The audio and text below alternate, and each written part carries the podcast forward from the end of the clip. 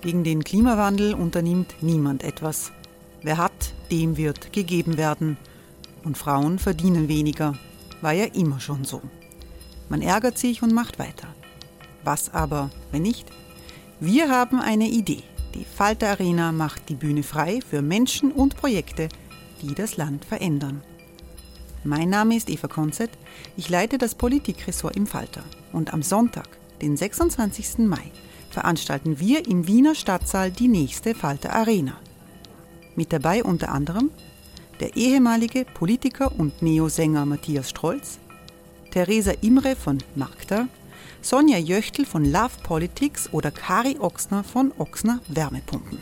Machen statt jammern. Wir schauen uns an, wie das funktionieren kann. Kommen auch Sie vorbei. Alle Informationen und Tickets finden Sie unter falter.at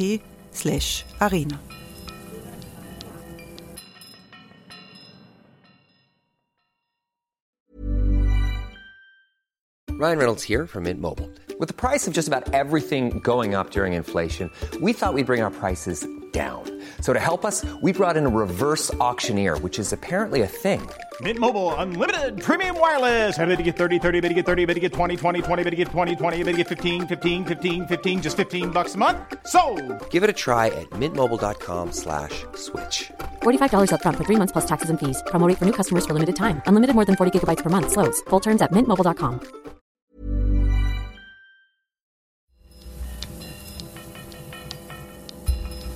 Falter Radio, der Podcast mit Raimund Löw. Sehr herzlich willkommen, meine Damen und Herren, zum Falterradio für Donnerstag, den 21. Juni 2018. Uns reicht's, titelt der Falter diese Woche. Vier Politikerinnen wehren sich gegen den alltäglichen Rassismus und Sexismus in Österreich. Sie kommen heute zu Wort. Unser zweites Thema ist die Flüchtlingspolitik in Europa, deren Sprengkraft so groß ist, dass sie die deutsche Bundesregierung zerstören könnte und vielleicht sogar die Europäische Union. Im Podcast-Studio der Falter-Redaktion in der Wiener Innenstadt begrüße ich die SPÖ-Nationalratsabgeordnete Muna Dutzda. Guten Tag. Schönen guten Tag. Ich freue mich, dass der Migrationsexperte Rainer Bauböck hier ist. Hallo. Schönen Nachmittag. Und meine Kollegin von der Falter-Redaktion Nina Brunada ist ebenfalls hier. Hallo. Hallo.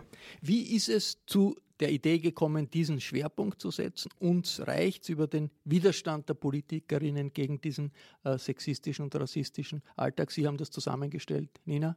Ich bin am Montagabend nach Hause gekommen nach einem langen Produktionstag beim Falter und habe in mein Handy geschaut und habe gesehen, dass da ganz viel äh, die Rede davon ist, äh, also von, dieser, von diesem Auftritt von der Frau Sadic und habe mir diesen kurzen Film angesehen, wo äh, deutlich zu hören ist, wie, die, wie, wie plötzlich ein Mann reinschreit, Sie sind hier nicht in Bosnien während einer Rede von der Frau Sadic, die sich mit dem BVT eigentlich auseinandergesetzt Im Nationalrat, also eine Parlamentsabgeordnete der Liste Bilds. Und Genau. da haben Sie sich gedacht, da muss man jetzt drauf einsteigen. Ja, weil es war nicht das erste Mal, dass es so etwas äh, gab. Äh, Frau Sadic hat erzählt, dass sie selbst auch schon davor in anderen Sitzungen dergleiches vernommen hat. Aber nicht nur die Frau Sadic ist hier das Thema oder war das Thema, sondern auch viele andere Politikerinnen, die in, in der Vergangenheit immer wieder ähm, Ziele waren von Attacken aller möglichen ähm, ja, Ausprägungen rassistischer und sexistischer Art. Mona Dutzda, waren Sie damals im Plenarsaal, wie, wie, wie Ich- dieser Zwischenfall war? Ich saß im Plenarsaal und habe eben vernommen, und ich habe auch der Abgeordneten Sadic zugehört, habe vernommen, wie das Wort Bosnien gefallen ist. Mehr habe ich nicht gehört, weil es ja war ja ein Zwischenruf und habe dann zu meiner Kollegin gesagt, ist da jetzt wirklich äh, Bosnien gefallen? Was hat das Ganze mit Bosnien zu tun? Also es war dann ganz klar, dass hier ein Abgeordneter einen Bezug zur Herkunft von der Abgeordneten Sadic hergestellt hat. Und das hatte natürlich nichts zu tun mit dem Thema. Und das Thema war BVD. Genau, also das die- Thema war die Sondersitzung zum Sicherheits- Thema äh, Verfassungsschutz und Schutz. Skandale rund und Affären rund um den Verfassungsschutz, ja, und wie der halt gerade zurzeit zerschlagen wird. Das war das Thema. War Ihnen da klar, das ist äh, jetzt etwas, was außerhalb, au, äh, außerhalb dessen, was normalerweise in heftigen Parlamentstagen sich abspielt, äh, fällt? Also ich war wirklich, ich habe es äh, be befremdend gefunden, äh, dass man sie, die Abgeordnete Sadic, eigentlich persönlich angreift. Und ich empfand es auch in Wirklichkeit als einen persönlichen Angriff, weil man jemanden versucht einzusch einzuschüchtern und zu schwächen damit, ja. Ich lese 30 Zwischenrufe hat es bei der Rede der Frau Sadic gegeben. Das ist ja wahnsinnig viel. Ist das normal? Es ist nicht normal, aber da sieht man, äh, sobald es um das Thema Sicherheit geht, äh, scheinen sich viele FPÖ-Abgeordnete, muss ich sagen, es waren vor allem nicht nur, auch ÖVP-Abgeordnete, äh, plötzlich provoziert, weil es einfach ein, ein, wichtiges Thema war und weil man offenbar auch einer Abgeordneten mit anderem Hintergrund nicht zugesteht, dass sie genauso äh, gut äh, recherchieren kann über dieses Thema. Wobei der eine Satz, der entscheidende, sagen, im Hinblick auf die Herkunft, ja von einem ÖVP-Abgeordneten kam richtig, und nicht ja. von einem FPÖ. Und der war genau? Der war, ähm, wir sind hier nicht in Bosnien. Wir sind hier nicht in Bosnien und äh, der FPÖ-Abgeordnete hat gesagt, Alma, bei mir bist du sicher. Das kam dann unmittelbar nach der ersten Aussage. Das ist eine Stimmung, die man eigentlich im, am Biertisch sich vorstellen kann, aber nicht im Nationalrat. Rainer Baubeck, ist da Österreich besonders gehässig auf parlamentarischer Ebene, wenn man das im europäischen Vergleich sieht?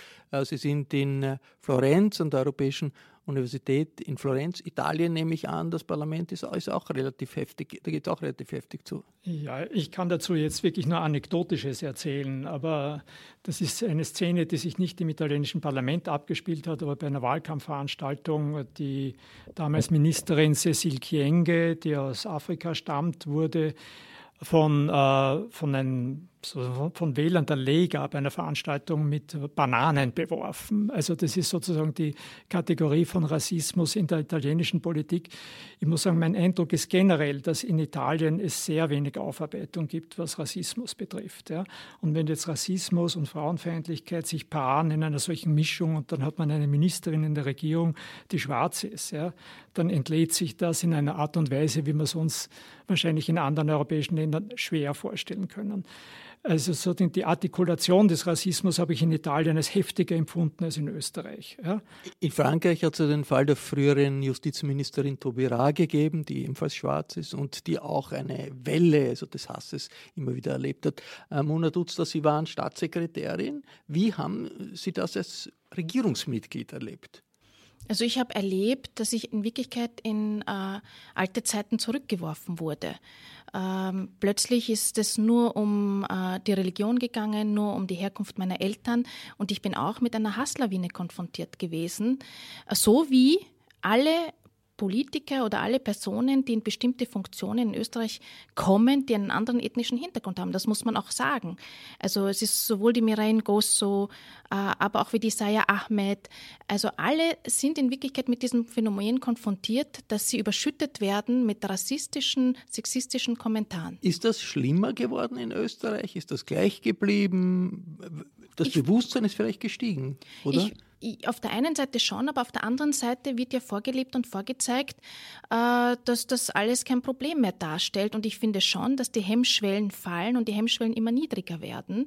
Und das wird ja auch vorgelebt. Ich meine, ich erinnere daran zum Beispiel, äh, dass damals ein Präsidentschaftskandidat gesagt hat, er würde mich nicht angeloben, würde ich ein Kopftuch tragen. Ich habe gar niemals ein Kopftuch getragen. Also ich sage das nur, war dass der Herr Hofer. das war der Herr Hofer. Und das, also das sind so äh, Signale, die kommen von Politikern in Österreich, die ja eine gewisse Vorbildwirkung haben sollen. Und wenn sogar die, die die Vorbildrollen haben sollen, äh, so etwas tun, dann darf es sowieso jeder. Sie kommen aus einer palästinensischen Familie. Wie war das in der Schule? Hat man Sie da als Palästinenserin oder halbe Palästinenserin oder Österreicherin wahrgenommen? Wie haben Sie das in der Schule erlebt? In der Schule habe ich das so wahrgenommen. Also ich glaube, äh, meine palästinensische Herkunft war jetzt nicht so erkennbar, aber, aber dass ich ein Ausländerkind war. Und also man nimmt schon auch eine Außenseiterrolle ein. Äh, also das ist einfach eine, eine Tatsache und man äh, weiß als Kind schon, dass man nicht zur Mehrheitsgesellschaft gehört und das macht etwas mit einem Menschen. Die Abgeordnete Alma Sadic sagt, äh, dass äh, richtiggehende Zwischenruforgien nichts Ungewöhnliches sind für sie, wenn sie äh, am Wort ist. Äh, sie hat, beschreibt ihre Situation in dem Augenblick, wo es diese Zwischenrufe gab, so. Es ist immer wieder so, dass bei meinen Reden, insbesondere bei Reden, wo es um die Sicherheitspolitik geht, äh, Zwischenrufe kommen. Äh, und zwar Zwischenrufe verschiedenster Art. Ähm, den Bosnien-Zwischenruf hatte ich ja schon einige Male davor. Und gerade zwei Monate, also ich glaube bei der letzten Sondersitzung, als es auch um das Thema BVT ging, hat zum Beispiel der Abgeordnete Gutenus reingerufen, Frau Kollegin, Blutrache gibt es nur in Bosnien. Und das hat mich damals wahnsinnig irritiert, nur ich war so perplex und konnte nicht reagieren. Und danach habe ich mir fest vorgenommen, sollte sowas nochmal passieren, werde ich das nicht unkommentiert lassen. Weil das ist etwas, das geht nicht, das reduziert mich auf meine Herkunft und hat nichts mit der Debatte zu tun. Und zwei Monate später kam die nächste Sondersitzung zur BVD-Affäre und dann hat der Abgeordnete Redler von der ÖVP einen sehr ähnlichen Spruch abgegeben. Wir sind hier nicht in Bosnien, sondern in Österreich. Und das ist, da habe ich mal gedacht, ich muss da reagieren. Ich muss diesen persönliche, diesen persönlichen Vorwurf, diese Reduzierung auf die Herkunft zurückweisen. Gerade beim Sicherheitsthema werde ich regelrecht niedergebrüllt. Ich muss sagen, man lernt da aber auch damit umzugehen. Man lernt äh, stärker zu werden und lauter zu schreien, damit man auch hört, was ich zu sagen habe. Entschuldigt hat sich der Herr Zanger, der hat mich am, äh, am Tag danach hat er mich angerufen ähm, und mich gefragt, wie ich das empfunden habe, weil er hat das nicht so schlimm empfunden. Und dann habe ich ihm erklärt, warum dieser Zwischenruf für mich einfach grenzwertig ist und absolut nicht in Ordnung geht. Und äh, daraufhin hat er sich entschuldigt und auch versprochen, respektvoll mit umzugehen mit äh, den nächsten Malen. Die Abgeordnete Alma Sadic ist während des Bosnienkrieges als Kind nach Österreich gekommen. Wie ist sie mit der latent fremdenfeindlichen Stimmung im Land umgegangen? Ich habe immer wieder versucht, drüber zu stehen und ich habe immer wieder versucht, äh, das an mir abprallen zu lassen. Als ich noch jung war und äh, in der Schule, ist es mir besonders nahe gegangen. Also ich kann mich noch erinnern an eine Sache, als ich damals 14 Jahre alt war, ähm, 14-jähriges Mädchen in der Pubertät, eh schon mit sich selbst kämpfend, was ist man, wer ist man. Ähm, und ich damals zum Volleyballtraining gefahren bin, hat man mir in der Straßenbahn gesagt, äh, gehen da nirgends hin, als ich die Frage gestellt habe, wo ich denn, äh, wie komme ich denn zu der und der Sporthalle. Und diese Aussage, Duschen kommen da nirgends hin, hat mich so bewegt und so berührt, dass ich, äh, dass ich mir die Frage gestellt habe, wer bin ich eigentlich und, und gehöre ich da dazu? Ähm, und das ist äh, solche und ähnliche Vorfälle dann auch später, wenn man immer wieder mit der Frage konfrontiert ist, woher kommst du, geben einem das Gefühl, dass man nicht ein Teil der Gesellschaft ist. Und das ist etwas, womit ich lernen musste, umzugehen. Und ich habe erst, als ich nach New York gegangen bin und dort zwei Jahre gelebt habe, habe ich gelernt, dass die Frage, dass mich die Frage einfach nicht mehr stört, weil ich beide Identitäten verinnerlicht habe. Ich habe gelernt, dass ich sowohl dass sowohl Bosnien ein Teil von mir ist, als auch Österreich ein Teil von mir ist und diese Frage nicht ausschließend sein kann, sondern es verkörpert einfach beides von mir. Und ich finde es wirklich schön, dass es mehr Frauen in der Politik gibt und mehr Frauen mit Migrationshintergrund, die den Menschen, die dem Volk auch zeigen können, hey, schaut, ihr alle, die einen Migrationshintergrund habt, ihr könnt es schaffen. Ihr könnt auch in die Politik gehen und ihr könnt auch in den Nationalrat kommen. Und das ist, das ist etwas, was die Leute empowered. Einen ganz anderen Auslöser für rassistische Ausfälle als bei der Abgeordneten der Liste Pilz, Alma Sadic, hat es bei der grünen Wiener Bezirksrätin Nega Rubani gegeben. Rubani hat vor ein paar Wochen einen Shitstorm ausgelöst, weil sie sich in eine Urlaubsreise mit der wenig diplomatischen Meldung Tschüss Österreich, du Arsch verabschiedet hat. Rubani kommt aus einer iranischen Familie. Ich war ja damals auf, auf Urlaub mit meiner Familie und der Eindruck, der bei mir entstanden ist, war, oh mein Gott, ganz Österreich hasst mich, ich kann nie wieder ein Land, einen Fuß in dieses Land setzen. Und das war warum? Ähm, weil eben diese, diese rassistische und sexistische Shitstorm auf mich ähm, losgetreten wurde sozusagen. Was haben Sie denn gepostet? Ähm, die Aussage war, tschüss Österreich, du Arsch. ich, ähm, du hast jetzt eine Woche Zeit, eine bessere Version von dir selbst zu werden. So ein bisschen humoristisch gemeint, aber so ist es anscheinend bei vielen nicht angekommen. Und was ist dann passiert? Naja, die Krone und die Heute haben das aufgenommen und ein paar andere Medien und, und FPÖ-Vertreterinnen und Vertreter. Ähm, und ja, haben diese Hasstirade eigentlich losgelassen, die einfach. Und was hat das bei Ihnen bewirkt? Ich hätte gern sachlich darüber gesprochen, von mir aus über Sprachkonservativismus und was Politikerinnen und Politiker sagen dürfen und was nicht. Aber ähm, das war einfach, äh, kein, es war keine sachliche, inhaltliche Diskussion möglich. Da ging es einfach nur um Beschimpfungen und um äh, und das Mundtotmachen einer Person.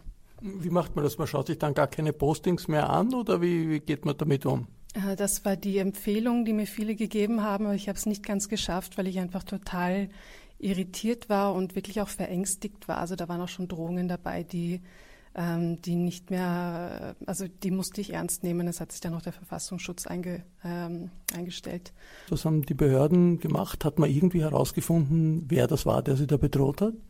Ähm, also einerseits ging ja von äh, den Identitären eine, also das war für mich die größte Angstsituation äh, eigentlich, weil da Martin Sellner ein Video gepostet hat, das also sehr, sehr bedrohlich war für mich.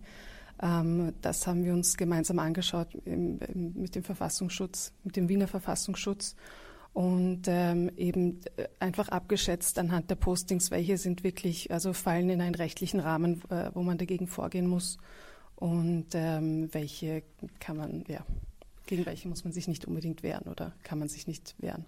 Sie sind Bezirksrätin in der Brigittenau und damit Politikerin. Mhm. Haben Sie sich, wie Sie aufgewachsen sind, das so vorgestellt, dass das, wenn man in die Öffentlichkeit tritt, äh, als jemand, Sie kommen aus einer iranischen Familie, ja.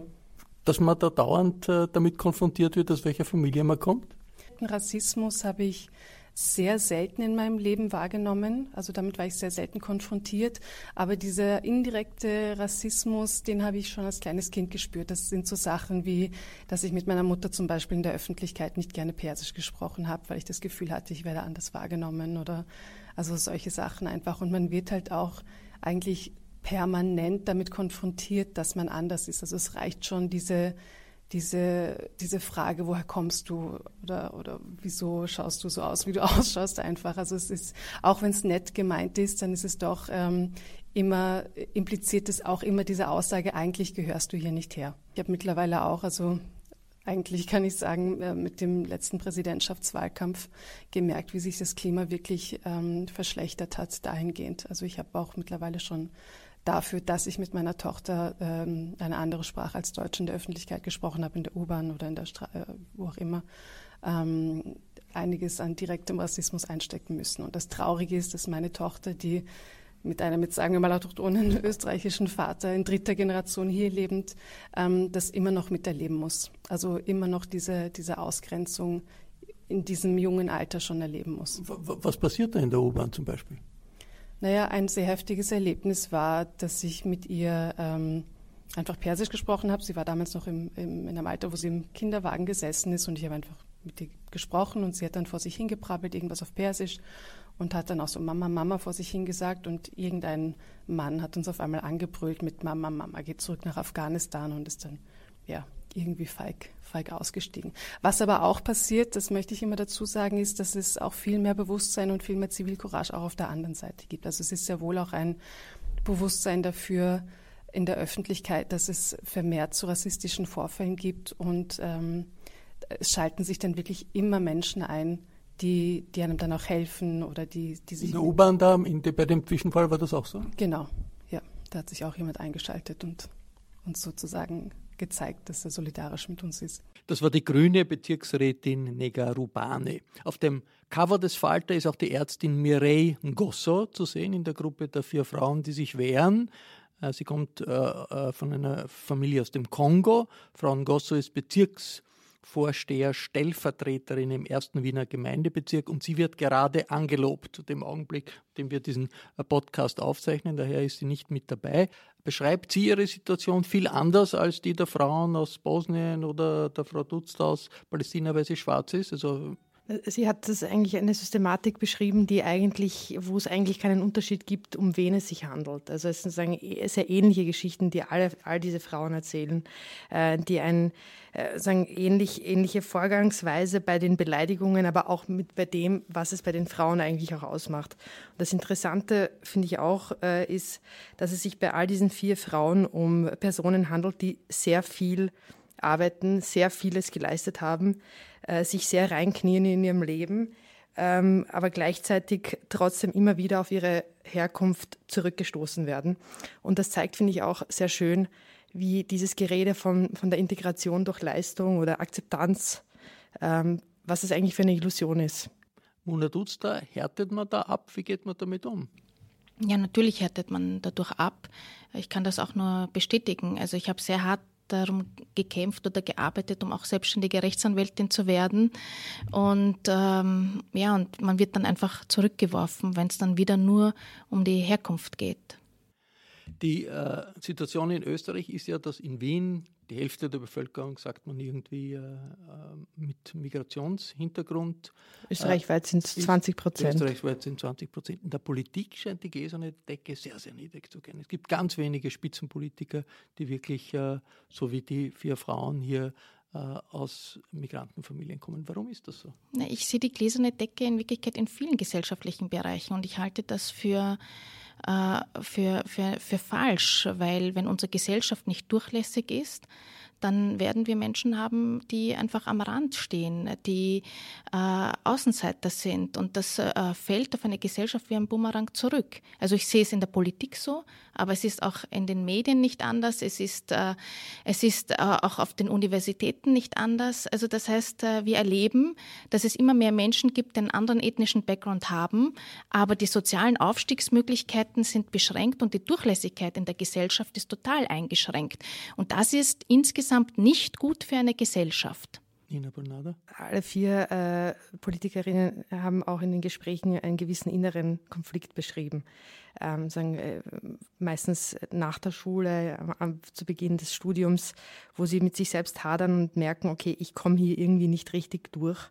Und ähm, drei von vier äh, erzählen auch von Auslandsaufenthalten, äh, dass sie einfach weggehen aus Österreich, äh, sich Orte suchen, wo ähm, interessanterweise alle, alle drei sich Orte suchen, äh, die irgendwie äh, mehr äh, Bezug haben zu äh, Lebenswelten und Anschauungen, die. Also Belgien, USA. Richtig, also London, New York, Paris, das sind so die Orte, wo sich Menschen wie Frau Dutzda oder die Frau Ngosso oder die Frau Sadic wohler fühlen. Also es sind nicht ihre sogenannten alten äh, Herkunftsländer, sondern Orte, wo ganz viele verschiedene Menschen mit unterschiedlichsten äh, Facetten und Identitäten, wenn man so will, äh, leben. Und genau an diesen Orten haben sie haben all diese Personen sagen, auch einen gewissen, gewissen Frieden gefunden äh, und sind mit diesem Gefühl auch zurückgekommen nach Wien. Es ist interessant, dass Wien, die ja eben eine sehr diverse Stadt ist, das alles sagen, für diese Menschen noch nicht so wirklich so bereitstellt. Ist die gläserne Decke in Europa irgendwo anders wirklich besser als in Österreich? Nein, also weniger die, niedrig. Die gläserne Decke gibt es wahrscheinlich überall. Ich denke mal, auch langfristig ist es so, dass diese äh, heftigen Reaktionen gerade deswegen entstehen, weil die gläserne Decke eben zunehmend durchbrochen wird. Ja. Quantitativ ist das immer noch ganz gering, aber die Einstellungen, denke ich mal, waren in den 70er und 80er Jahren nicht anders, als sie heute sind. Heute hat man ein Ziel, weil man Frau, mehr Frauen im Parlament hat, in Regierungsfunktionen, in anderen Positionen und weil mehr Personen mit Migrationshintergrund dabei sind. Und da entlädt sich sozusagen etwas, was in der Vergangenheit unterschwellig auch schon da war. Also die Phase, bis das einmal als Normalität akzeptiert wird, das dauert wahrscheinlich noch ein bisschen. Dazu kommt höchstwahrscheinlich auch eine gewisse Enthemmung in der Artikulation von Vorurteilen durch soziale Medien, dass die Leute nicht mehr unterscheiden können, äh, was machen sie auf sozialen Medien, ist ja schlimm genug, was da passiert, wie wir auch von der äh, Frau Rubani gehört haben. Aber das äh, schlägt über in die allgemeine Öffentlichkeit. Das passiert immer auch in der Straßenbahn und vielleicht am Schluss auch im Parlament.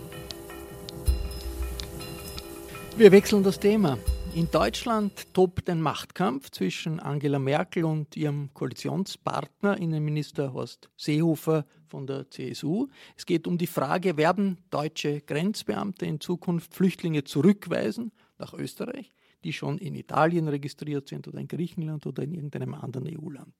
Warum ist das eine so brisante Frage, Rainer Baubeck, dass Europa damit befasst ist, dass Merkel darüber stürzen könnte und, und die EU kracht, wenn das soweit kommt? Hey, I'm Ryan Reynolds. Recently, I asked Mint Mobile's legal team if big wireless companies are allowed to raise prices due to inflation. They said yes. And then when I asked if raising prices technically violates those onerous two-year contracts, they said, "What the f*** are you talking about? You insane Hollywood ass."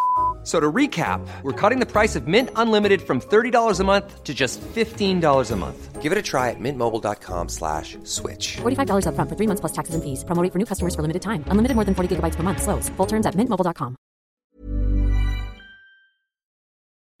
Also die EU hat ja in, in den Jahren 2015, 2016 versucht, eine gewisse Europäisierung dieses Themas in Gang zu setzen. Ja.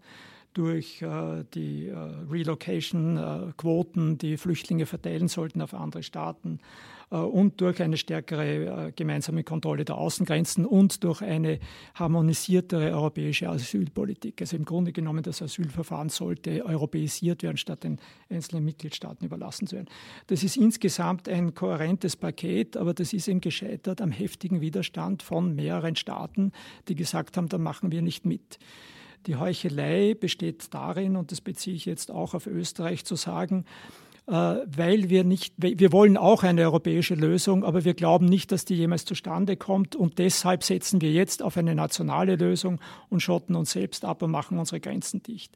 Das ist das, was Horst Seehofer jetzt in Bayern propagiert. Das ist das, was natürlich Viktor Orban schon vorher in Ungarn vorexerziert hat und was im Grunde genommen auch vom Bundeskanzler Kurz äh, angedacht und auch schon exerziert wird. Der, der Innenminister, Innenminister Kickel sagt ja ganz klar, wenn Bayern äh, Deutschland so etwas tut, die Grenzen zumacht für äh, Flüchtlinge, die woanders registriert sind, wird Österreich genau das Gleiche tun, tun und Flüchtlinge nach Italien zurückweisen, nach Slowenien zurückweisen. Was äh, sagt eigentlich die Opposition dazu? Also das ist ein, Do das ist ein Dominoeffekt, der in Wirklichkeit letztlich nur dazu führt, dass es eben keine äh, europäische Lösung gibt für die Asylfragen. Und ich finde es schon auch bezeichnend, welche Rolle auch der österreichische Bundeskanzler hier einnimmt, der nach Deutschland gefahren ist und in Wirklichkeit sich eingemischt hat in einen parteiinternen Konflikt und diesen Konflikt ja eigentlich auch befeuert.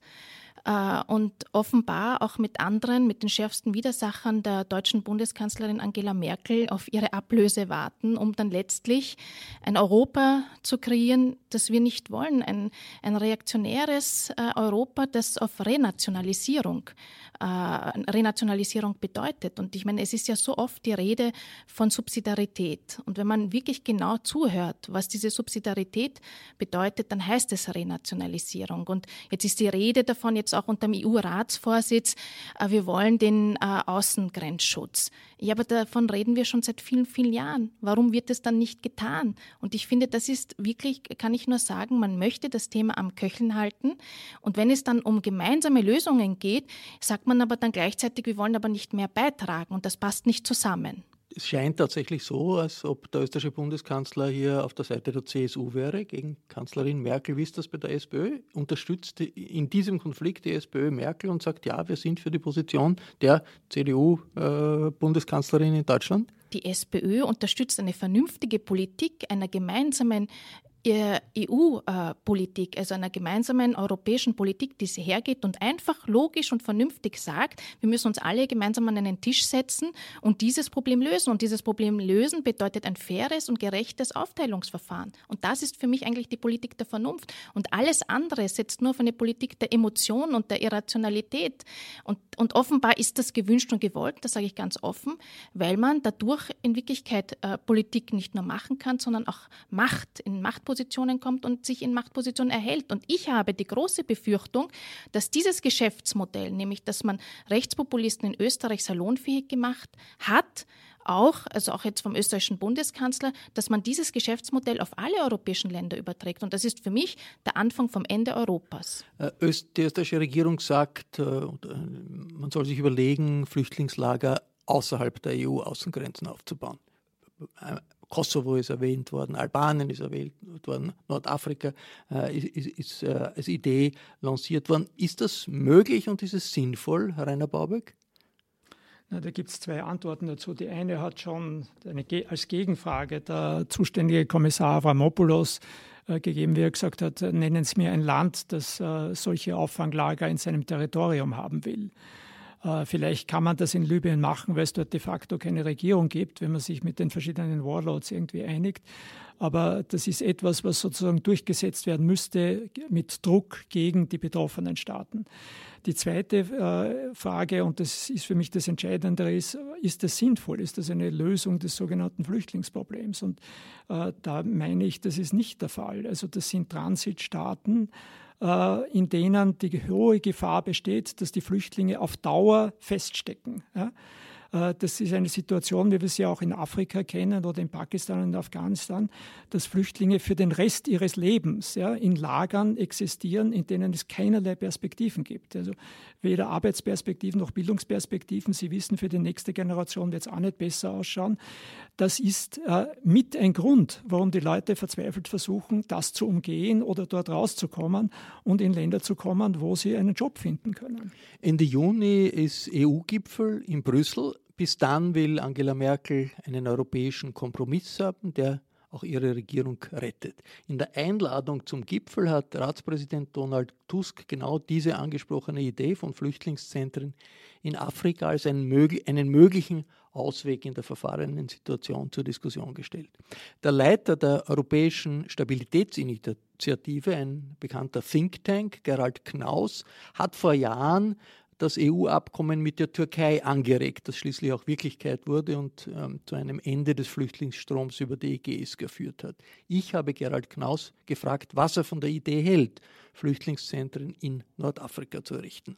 Das Problem an diesem Vorschlag ist, dass in all den Jahren, in denen der Vorschlag gemacht wurde, die äh, Fragen der Umsetzung rechtlich, praktisch, politisch, die dafür geklärt werden müssen, genauso vage geblieben sind wie am Anfang. Also die erste Frage ist natürlich, äh, wer soll in diese Asylzentren gehen? Diejenigen, die sich auf den Weg nach Europa machen würden oder diejenigen, die die Europäer äh, aufgreifen und die sie irgendwo hinschicken wollen? Äh, die meisten, die sich auf den Weg nach Europa machen, in den letzten Jahren über das zentrale Mittelmeer aus Afrika, bekommen am Ende gar keinen Schutz. Und das wissen sie. Menschen aus Senegal, aus dem südlichen Nigeria, aus Elfenbeinküste und Gambia. Äh, warum sollten die in ein Zentrum gehen, wo sie dann womöglich jahrelang warten, um dann das zu hören, was sie wissen, dass sie nämlich abgelehnt werden? Weil es viel besser, sie probieren es, wenn sie eine Chance dazu sehen, nach Italien zu kommen, wo die Asylverfahren vier Jahre dauern.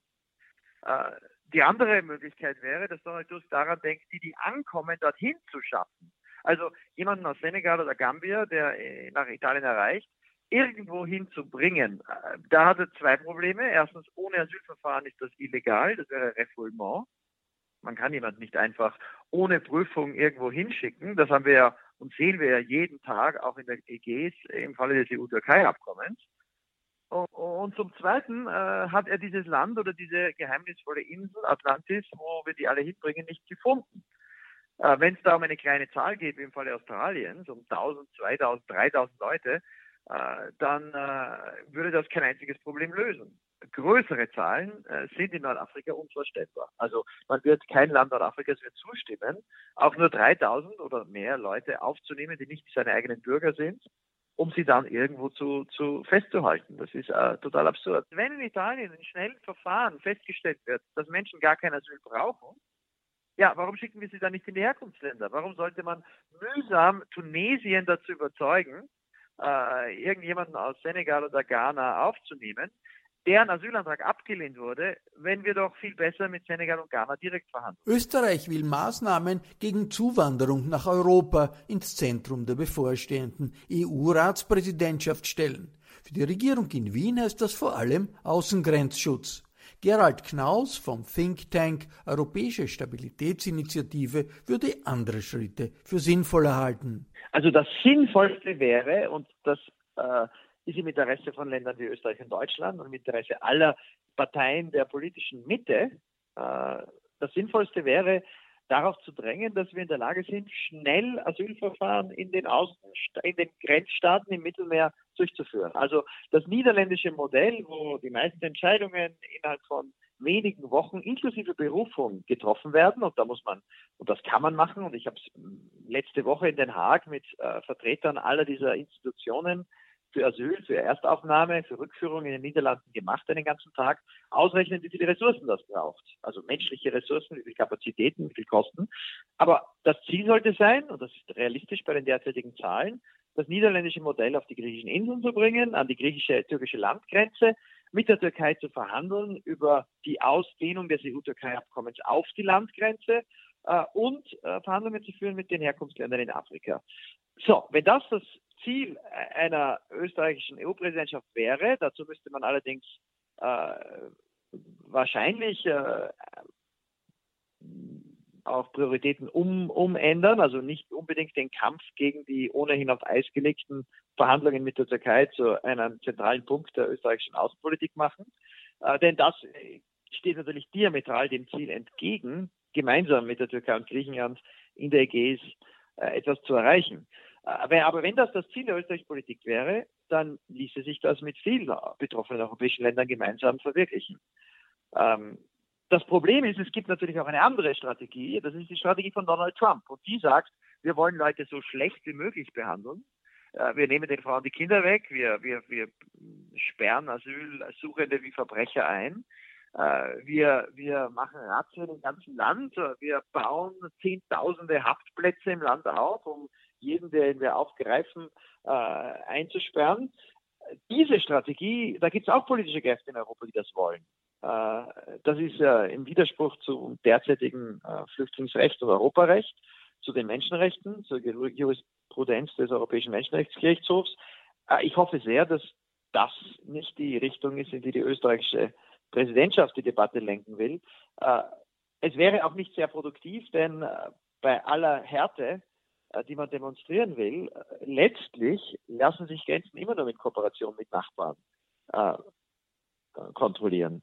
Und äh, zum Glück gibt es auch in vielen europäischen Ländern bis heute keine Mehrheit, eine Politik la Trump äh, zur europäischen äh, Asyl- und Flüchtlingspolitik zu machen. Was Gerald Knaus, äh, der Chef der Europäischen Stabilitätsinitiative, hier anspricht, das beherrscht in Amerika seit Tagen die Diskussion in der Öffentlichkeit, dass Migranten, die beim illegalen Grenzübertritt festgenommen werden, ihnen die Kinder weggenommen werden und die Kinder getrennt werden von den Eltern. Die Eltern kommen ins Gefängnis, die Kinder kommen in Lager. Und äh, die amerikanische Öffentlichkeit ist aufgewühlt durch Bilder und Szenen äh, von äh, Familien, die zerrissen werden. Das beherrscht die amerikanische Medien. Äh, hören wir uns zum Beispiel National Public Radio äh, von äh, dieser Woche an. The Trump administration is arresting people entering the country illegally and separating parents from their children at the US-Mexico border. The United States will not be a migrant camp and it will not be a refugee holding facility. Won't be. Also Donald Trump ist ja genial. Er fasst das wirklich zusammen, was äh, die Alternative zu Verhandlungen wäre, einfach die totale politische Instrumentalisierung. Das wird nie dazu kommen, dass die USA ein Flüchtlingslager sind, wie, hier, wie er hier behauptet. Ich meine, genauso wie Deutschland in keiner Notsituation ist, wie auch in Wirklichkeit Österreich im Augenblick nicht in einer Notsituation ist. Diese Instrumentalisierung, das aufzubauschen, das Thema ist aber im Augenblick politisch erfolgreich. Wie kann man als äh, Oppositionspartei mit der Situation umgehen, Mona Dutz da? Es ist total erfolgreich. Ich meine, wir haben auch einen österreichischen Bundeskanzler, der mit dieser Antimigrationspolitik auch äh, Kanzler geworden ist und, wie ich auch vorher gesagt habe, dieses Geschäftsmodell gerade dabei ist, auch auf ganz Europa zu übertragen. Und es ist überhaupt nicht einfach, weil die gesamte Flüchtlingsbewegung ist in den letzten Jahren sehr, sehr stark von rechtspopulistischen Kräften instrumentalisiert worden, wie Sie auch richtig gesagt haben. Und es ist alles andere als einfach, da, da durchzukommen, weil da, das wird dermaßen emotionalisiert.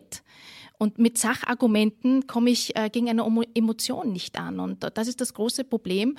Und daher braucht es einen äh, Schulterschluss der politisch Vernünftigen, die auch politische Verantwortung tragen. Und ich sehe diese politische Verantwortung äh, bei vielen Regierungs- und Staatschefs derzeit überhaupt nicht, weil sie sich einfach denken, äh, ja, mit diesem Anti-Ausländer-Kurs kann man gut fahren, mit diesem Anti-Ausländer-Kurs kann man seine Macht ausbauen, aber dass das letztlich in eine politische Sackgasse führt, die uns letztlich auch kaputt macht, vor allem Europa kaputt macht, und das empfinde ich einfach als unverantwortlich. Und das ist ein Bruch, finde ich, mit unserer Tradition in Österreich.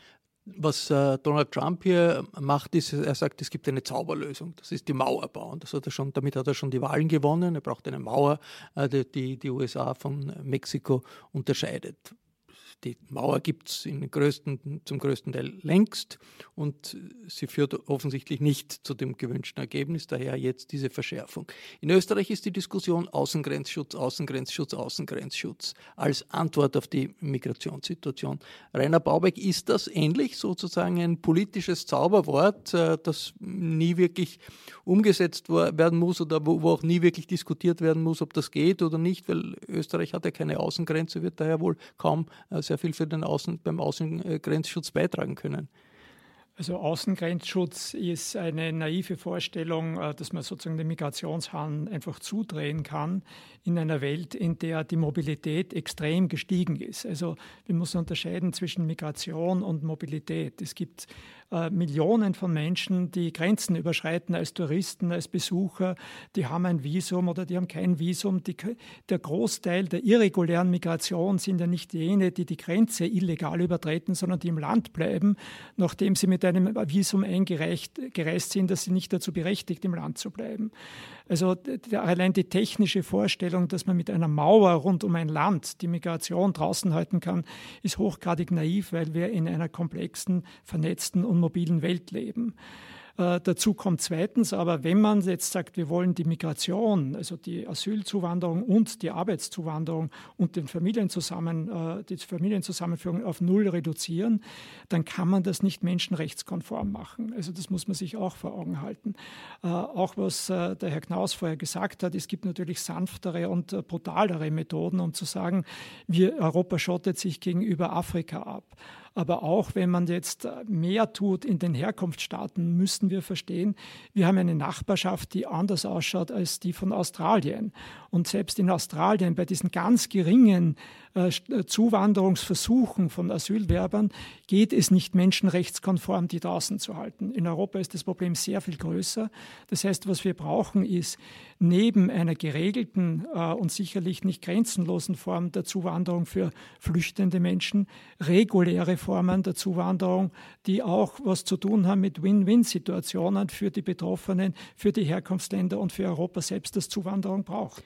Migrationsdruck wird es in den nächsten Jahren weitergeben. Die Unterschiede zwischen dem globalen Süden und dem globalen, globalen Norden sind so groß, dass äh, dieser Migrationsdruck nicht zurückgehen wird. Wie unsere Gesellschaften damit umgehen, ob sie rechtsstaatlich funktionieren weiter, ob die Humanität bewahrt bleibt, das äh, wird äh, ihren Charakter, auch dem Charakter der Staaten, in denen wir leben, prägen. Das war das Falterradio für Donnerstag, den 21.06.2018. Ich bedanke mich bei Mona Dutzter, Danke sehr. Rainer Bauböck und Nina Bernada hier am Studiotisch der Falter-Redaktion in der Wiener Innenstadt. Ein herzliches Dankeschön für Ihr Interesse geht an die Hörerinnen und Hörer von Radio Agora in Kärnten und vom Freirat in Tirol.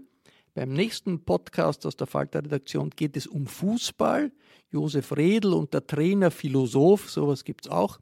Alfred Tatar laden jeden Freitag zum Beef Tatar aus dem Hotel Intercontinental. Alle diese Podcasts sind ja gratis, aber Journalismus kostet etwas. Daher hier der Hinweis, wenn Sie noch kein Abonnement des Falter haben, dann können Sie ein solches auch online bestellen über die Internetseite www.falter.at radio. Anna Goldenberg hat wie immer den Aufnahmecomputer überwacht. Im Namen des gesamten Teams verabschiede ich mich bis zur nächsten Folge.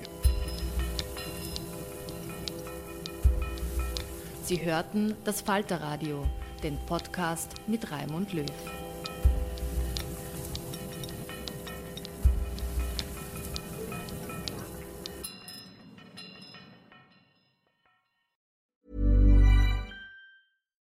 When we're on a budget, we still deserve nice things.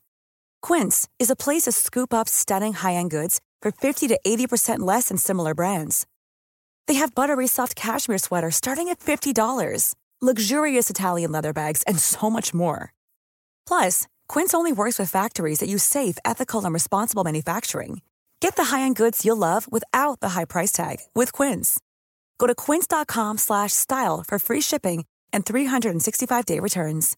Imagine the softest sheets you've ever felt. Now imagine them getting even softer over time. That's what you'll feel with Bowl and Branch's organic cotton sheets. In a recent customer survey, 96% replied that Bowl and Branch sheets get softer with every wash. Start getting your best night's sleep in these sheets that get softer and softer for years to come. Try their sheets with a 30-night guarantee. Plus, get 15% off your first order at bowlandbranch.com. Code BUTTERY. Exclusions apply. See site for details.